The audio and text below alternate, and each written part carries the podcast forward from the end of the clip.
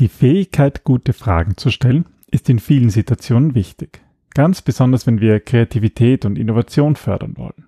Leider fokussieren sich jedoch viele Führungskräfte lieber auf Antworten. Warum das problematisch ist und wie man gute Fragen stellt, erfahrt in dieser Episode. Willkommen beim Design Thinking Podcast, weil Innovation kein Zufall ist.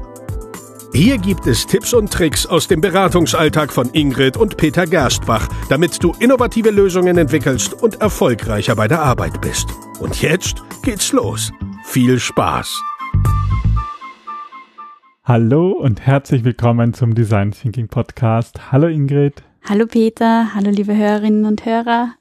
Ja, es geht weiter zum Thema Fragen heute ähm, weil Fragen sind super wichtig, darüber werden wir gleich sprechen. Wir haben nämlich auch einiges recherchiert ähm, und werden heute Tipps und Tricks aus unserer Beratungspraxis zum Thema Fragen geben. Aber wir haben eben auch recherchiert und dabei sind wir vor allem auf Pizzaseiten gekommen zum Thema dumme Fragen. Also gibt es dumme Fragen. Aber bevor wir äh, auf das Rechercheergebnis eingehen, würde mich interessieren, gibt es dumme Fragen? Ich weiß nicht. Ja, ich glaube schon. Ne, ich, ich frage mich, ob es wirklich, also mich hat das wirklich beschäftigt, ob es dumme Fragen gibt. Da ist nun mal die Frage, was bedeutet dumm in welchem Zusammenhang?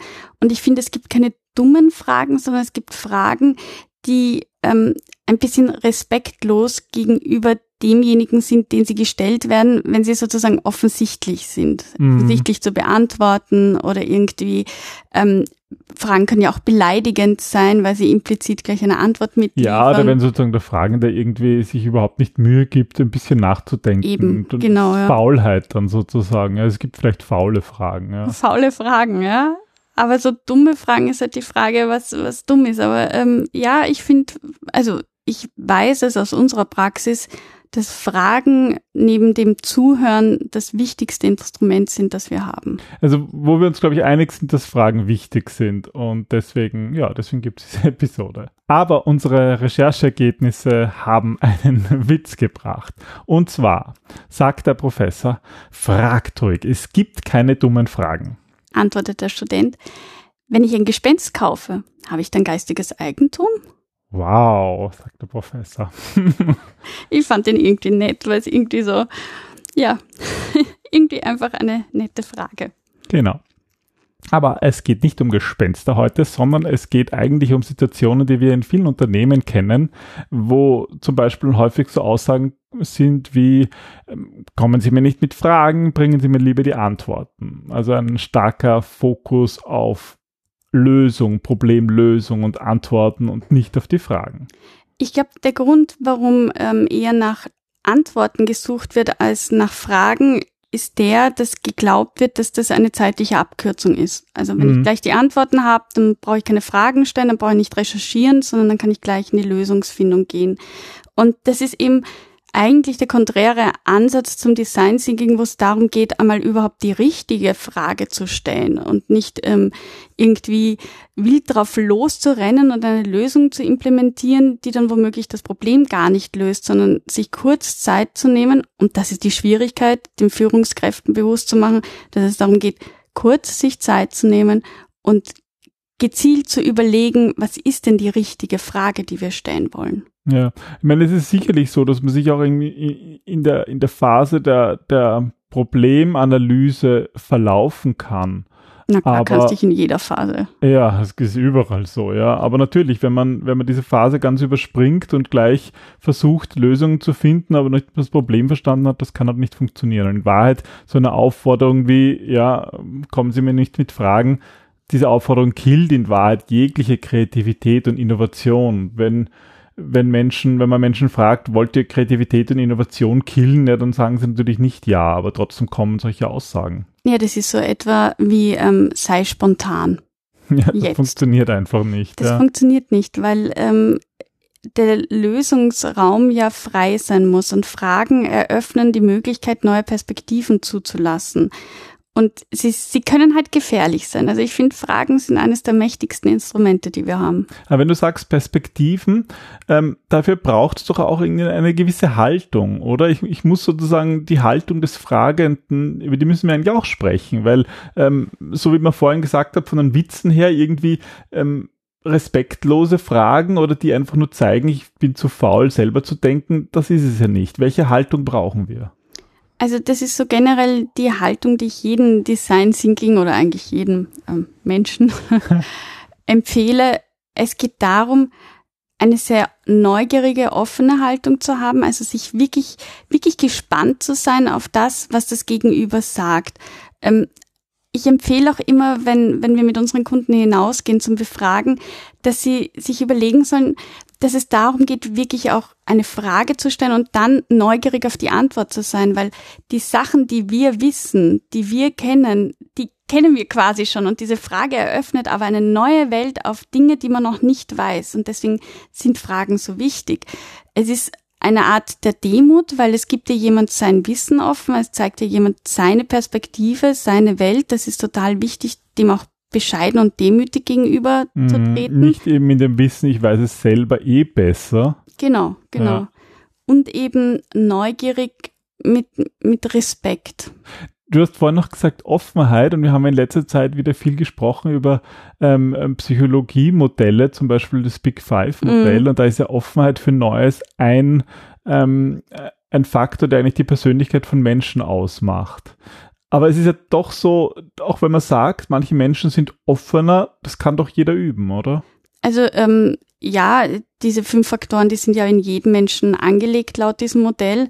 Nur tendiert der eine mehr oder weniger dazu. Aber genau diese Offen, also ähm, Offenheit für neue Erfahrungen, das ist etwas, das man gezielt wie ein Muskel üben kann. Also man kann sich auch bewusst diese Stellung einnehmen und sagen, ich möchte jetzt auch bewusst da voller Neugierde und voller Freude, was kommt in dieses Gespräch. Das ist so wie eine Haltung. Also ich meine, Haltung jetzt wirklich auch physisch gesehen. Ich kann mich aufrecht hinsetzen oder mhm. ich kann zusammengesunken da sitzen und so kann ich auch sagen, nein, ich habe jetzt die Haltung, dass ich offen bin für Neues oder mir ist alles egal. Ja, das kannst du ja generell, wenn du Fragen stellst, dann musst du auch tatsächlich eine andere körperliche Haltung einnehmen, nämlich eine ja. offene, um sozusagen die Antworten auch willkommen zu heißen, die kommen. Ja. Gut, aber lass uns mal in, in die ersten Tipps hineingehen. Ähm, eine wichtige Unterscheidung, die wahrscheinlich auch viele von unseren Hörern kennen, sind die von offenen Fragen versus geschlossenen Fragen. Ich glaube, das sind so die, das ist so Basics, oder? Aber absolut wichtig. Na, absolut, weil die Frage ist, willst du eine Ja-Nein-Antwort haben? Dann, ähm, dann wirst du eine, eine geschlossene Frage stellen. Also, ähm, was weiß ich, ähm, mögen Sie diese Homepage? Ja oder nein? Und das führt dann dazu, dass der andere aufhört zum Reden, weil die Frage ist ja quasi beantwortet und das nimmt dir noch ein bisschen das Denken ab. Oder stellst du eine offene Frage, wie zum Beispiel, was gefällt Ihnen denn gut an dieser Homepage oder an diesem Unternehmen? Dann eröffnest du das Feld und lädst ein, dass der andere mehr in sein, naja, unterbewusstes vielleicht nicht, aber mehr darüber nachdenkt, wie seine Antwort lauten könnte. Ich finde das Witzige bei offenen und geschlossenen Fragen, dass das oft nicht beachtet wird. Also die Leute stellen geschlossene Fragen, mhm. aber manchmal sozusagen das Gegenüber das eh überhört und eigentlich eh die Frage so beantwortet, als wäre es eine offene Frage gewesen. Und das zeigt doch, dass wir in der Kommunikation im Menschen normalerweise eigentlich eh verstehen, was das Gegenüber meint. Aber es ist halt so ein Übersetzungsaufwand und den können wir reduzieren, indem halt gleich gute Fragen stellen. Ja, wirklich auf den Punkt ges gesprochen. Ich glaube, den können wir reduzieren, indem wir das so machen, wie du sagst, aber indem wir uns vor allem auch bewusst sind, was wir für Antworten haben wollen. Also wollen wir ähm, unsere These verifiziert haben? Dann mhm. stellen wir ähm, Ja-Nein-Fragen. Also wollen wir, dass der sagt, ja, das Produkt ist gut, dann bin ich sozusagen ähm, super, dann passt alles, dann können wir gehen. Oder wollen wir wirklich in, in, ähm, in die Quantität hinein? Also, Entschuldigung, in die Qualität hinein und wollen wir wirklich herausfinden, was das Thema ist und dort noch tiefer fragen und das ist nur eine Einstiegsfrage. Und ich glaube, viele, die Fragen stellen, ähm, sind sich dessen gar nicht bewusst, was sie sozusagen für eine qualitative Antwort haben wollen oder ob sie eine mhm. qualitative mhm. Antwort haben wollen. Haben nie darüber nachgedacht. Mhm. Ja. Ähm, so ein, ein Tipp, den wir sehr häufig auch in unseren Trainings und auch in unseren Beratungsworkshops geben, ist, ähm, wenn man sich, dass man sich gar nicht konkret Fragen überlegt, die man stellen will, sondern dass man eigentlich seine Teil, die, die, die, die Testpersonen, die Personen, die man befragt, eigentlich, dass die einem eigentlich was erzählen sollen, und zwar irgendwelche Erlebnisse. Erlebnisse sind insofern gut, weil damit konkrete Geschichten verknüpft sind und Menschen denken in Geschichten und in Bildern. Und wenn ich jetzt jemanden ähm, in seine Vergangenheit quasi führen, sei es die ganz nahe Vergangenheit, weil er gerade aus einem Geschäft hinauskommt und ich ihm über irgendetwas in dem Geschäft frage, dann helfe ich ihm damit, ähm, eigentlich über dieses Erlebnis zu erzählen und er liefert mir wichtige Daten, die ihm so gar nicht bewusst sind, weil er mir so von seinen Werten erzählt, von dem, was ihm wichtig ist, von Details, die ihm aufgefallen sind oder nicht. Mhm. Und also das sind extrem tolle ähm, Sachen, wenn man jemanden über Erlebnisse erzählen lässt, aber die gehören dann auch gut analysiert. Ja, und das Gute ist vor allem, dass man nicht irgendwie so, so gesellschaftlich erwünschte Antworten mhm. bekommt. Ähm, man lässt die Leute sozusagen nicht nachdenken, weil sie einfach in ihren Erinnerungen schwelgen auch. Ja, und das, das ist relativ sehr authentisch ja. dann. Na, absolut. Und es ist ähm, de facto wertfrei. Natürlich ist jetzt der Wert, den die Person darüber erzählt, dem, dem liegt ein Wert bei, aber ja. es hilft eben einfach, dass sie ähm, in Details gehen und Einblicke geben, die sie vielleicht sonst auch vergessen hätten. Und das ist halt eine schöne Möglichkeit, in die Tiefe zu gehen. Aber es gibt ja noch andere Möglichkeiten, in die Tiefe zu gehen und eine davon sind ähm, Warum-Fragen. Genau, also Warum-Fragen, das wissen, glaube ich, alle Erwachsenen, die mit Kindern schon einmal zu tun hatten, die können einen in den Wahnsinn treiben, wenn man irgendwie dieses Warum, Warum, Warum. Ähm, und ähm, ich weiß, dass meine Mutter manchmal damit darum geendet hat und wir wussten, okay, das Spiel ist vorbei, man darf nicht mehr weiterfragen, weil darum endet's. Aber warum Fragen helfen auch wieder in die Tiefe, in, in die Lösungsfindung zu gehen, weil warum an die Wurzel geht. Du hast ja vorhin das Beispiel gebracht für eine offene Frage. Ähm, was gefällt Ihnen an diesem Unternehmen am besten oder an dieser Webseite, an dieser Homepage? Und ähm, wenn, wenn man da jetzt eine Antwort bekommt, dieses und jenes, dann kann man halt einfach nur fragen, warum, ja, warum ist es dieser Teil, der Ihnen am besten gefällt? Und das ist eine, eine gute Frage, ja. Aber wichtig ist da, dass du dann sagst, okay, warum gefällt Ihnen denn jetzt, ähm, sagt da ähm, die erste Ebene von, von der Homepage? Und dann nicht sagt, ist es vielleicht dass ähm, sie die Farben mögen und sozusagen gleich eine Suggestivfrage nachschießt, wo die Leute dann gar nicht zum Nachdenken kommen, sondern wo die Leute dann irgendwie gleich Lösungsvorschläge bekommen, die sie mit Ja oder Nein beantworten. Mhm. Solche Suggestivfragen sind ja nicht mehr neutral. Und das wäre sozusagen auch unser Tipp, dass man vor allem möglichst neutrale Formulierungen findet und auch selber neutral ist, dass man beispielsweise nicht sagt, wie fanden Sie dieses tolle neue Feature von dem Produkt, weil dadurch weiß der Gegenüber, okay, das Produkt ist anscheinend sehr toll und, und fühlt sich schon ein bisschen gedrängt in eine Richtung. Mm, absolut, ja. Deswegen ist ja auch wichtig, da sind wir wieder bei der Haltung oder bei der Art und Weise, warum ich Fragen gehe. Ähm, willst du dich selbst bestätigen hören, dann stell viele Suggestivfragen. Ja. Aber willst du wirkliche Antworten haben, dann bleib eben neutral und versuch auch der Person gegenüber neutral aufzutreten, sozusagen ihr zu suggerieren, alles, was du sagst, ist gut und ist richtig und du kannst mir sozusagen keine dummen Fragen stellen, sondern du kannst mir keine dummen Antworten geben, weil mhm. ich mit jeder Antwort arbeiten kann. Und das ist aber so schwierig, wenn man ähm, in ein Gespräch hineingeht und sich, ich sage jetzt mal, nicht die Erlebnisse erzählen lässt, wie wir es im Design Thinking macht, sondern wenn man einfach Menschen mit Fragen bombardiert, wenn man da automatisch in diese, in diese Suggestivfalle ähm, tippt ja, tappt. Ja. So, Entschuldige.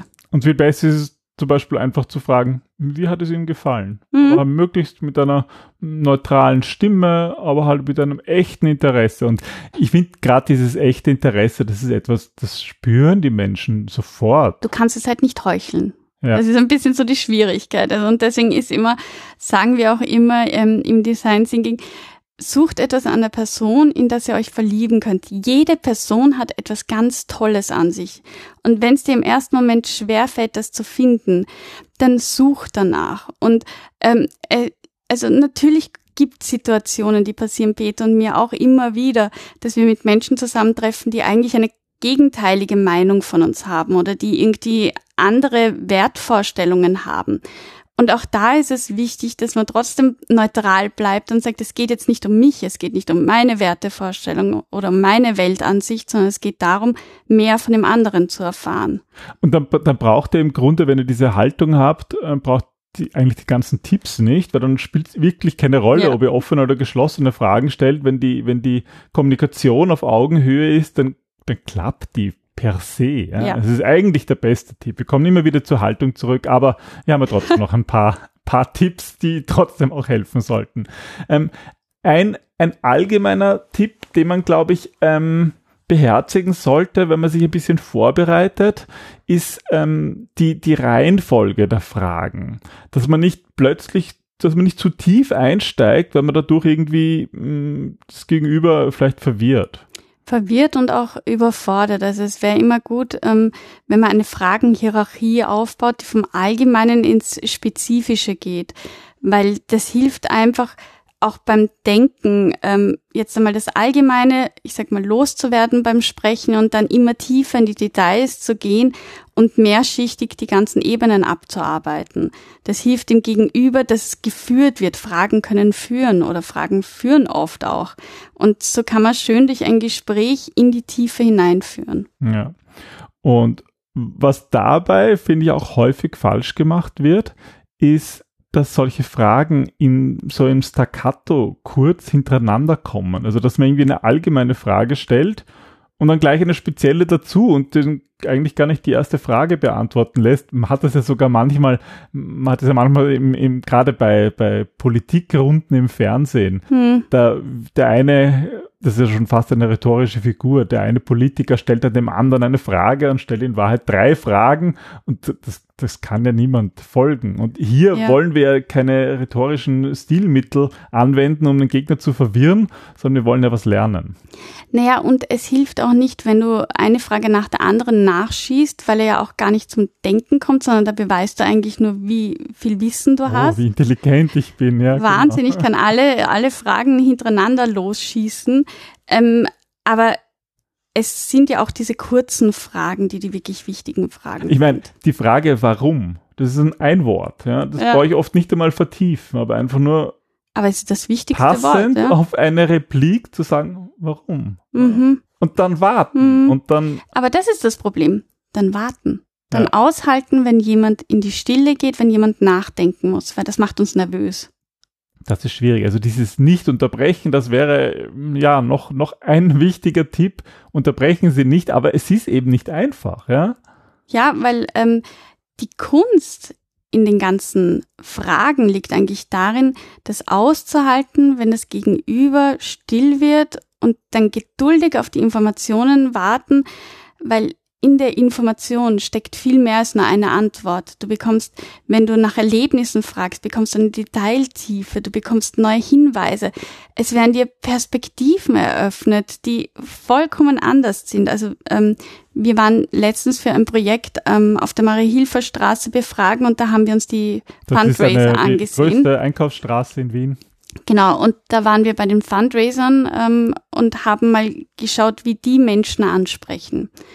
Und das Spannende, also wir haben dann mit den Fundraisern direkt gesprochen und haben gefragt, was sie glauben, welche Strategie funktioniert hat und von unseren Beobachtungen haben wir ihnen erzählt da wurden uns plötzlich auch wieder ganz neue Perspektiven eröffnet, ganz neue Geschichten erzählt. Mhm. Also zum Beispiel war da ein, ich sage mal, das war ein junger Bursche, wir sind uns nicht einig, wie alt er ist, aber nachdem am nächsten Tag Schule war, muss er noch schulpflichtig gewesen sein. Der hatte einen Rock an und das hat total irritiert. Also mich hat das auch irritiert, weil der hatte einen Minirock an und er hatte die Beine, keine Frage. Aber ähm, auf die Frage hin, warum er das macht, hat er gesagt, weil er einerseits damit Aufmerksamkeit erhascht, also die Leute bleiben stehen und wenn sie nur auf diesen Rock reagieren und andererseits trägt er einfach gerne Röcke. Also, okay. Es war einfach komplett, es war eine unerwartete Antwort, aber das hat so eine, auch eine Beziehungsebene hergestellt, diese Frage. Mhm. Es war, war irgendwie spannend. Deswegen liebe ich diese ganzen Gespräche, weil du so viele neue, bunte Welten erfahrst und irgendwie siehst, dass dein eigener Horizont eigentlich schon so schnell endet, aber es so viel mehr zu entdecken gibt. Und dieses Entdecken könnt ihr wirklich überall machen. Also vielleicht, wenn ihr diese Episode gehört habt, wartet nicht auf irgendeine Situation, wo ihr das anwenden könnt, weil die ist schon da. Ja, die habt ihr jetzt in den nächsten fünf Minuten, wenn ihr irgendwo unterwegs seid. Ähm, die habt ihr auf jeden Fall einen ganzen Tag, der, der, der kommen mag. Ähm, habt ihr die Möglichkeit, genau das auszuprobieren und ja, sei es mit eurem Partner, eurer Partnerin oder mit Kolleginnen und Kollegen, ähm, egal mit wem, ähm, übt es, gute Fragen zu stellen, macht euch das bewusst, wie wichtig die Fragen sind. Ja, weil so könnt ihr am meisten lernen. Gibt es da nicht, ähm, da gab es doch mal eine Kindersendung, glaube ich. Wer wie was, wieso, weshalb, warum? Wer nicht fragt, ist dumm. Ja, viele Kindersendungen gehen da mit ja, Frag um Fragen. Da kann, man, da kann man viel lernen daraus, definitiv. Und es macht wirklich, wirklich Spaß, in die Welt von anderen Leuten einzudringen. Aber nicht vergessen tut das immer mit einer Demut und einer respektvollen Haltung, ähm, weil sie euch Teile zeigen, die anders nicht möglich wären. Das sind Fragen wirklich wie, wie Schlüssel, die Tore zu neuen Welten eröffnen. Deswegen wünschen wir euch viele gute Fragen in eurem beruflichen Alltag und auch in eurem privaten. Wenn ihr Fragen an uns habt, dann könnt ihr uns natürlich auch stellen. Schickt uns einfach eine E-Mail an podcast.gerstbach.at und wir freuen uns, sie hier im Podcast zu beantworten. Ja, dann auf viele gute Fragen und auch nicht gute Fragen, weil wie wir gelernt haben, gibt es keine dummen Fragen, außer, also ich finde auch das geistige Eigentum jetzt nicht so dumm, aber ähm, eröffnet immer neue Sichtweisen und Welten, nicht vergessen und das macht Spaß. Bis zum nächsten Mal. Bis bald, tschüss. Tschüss.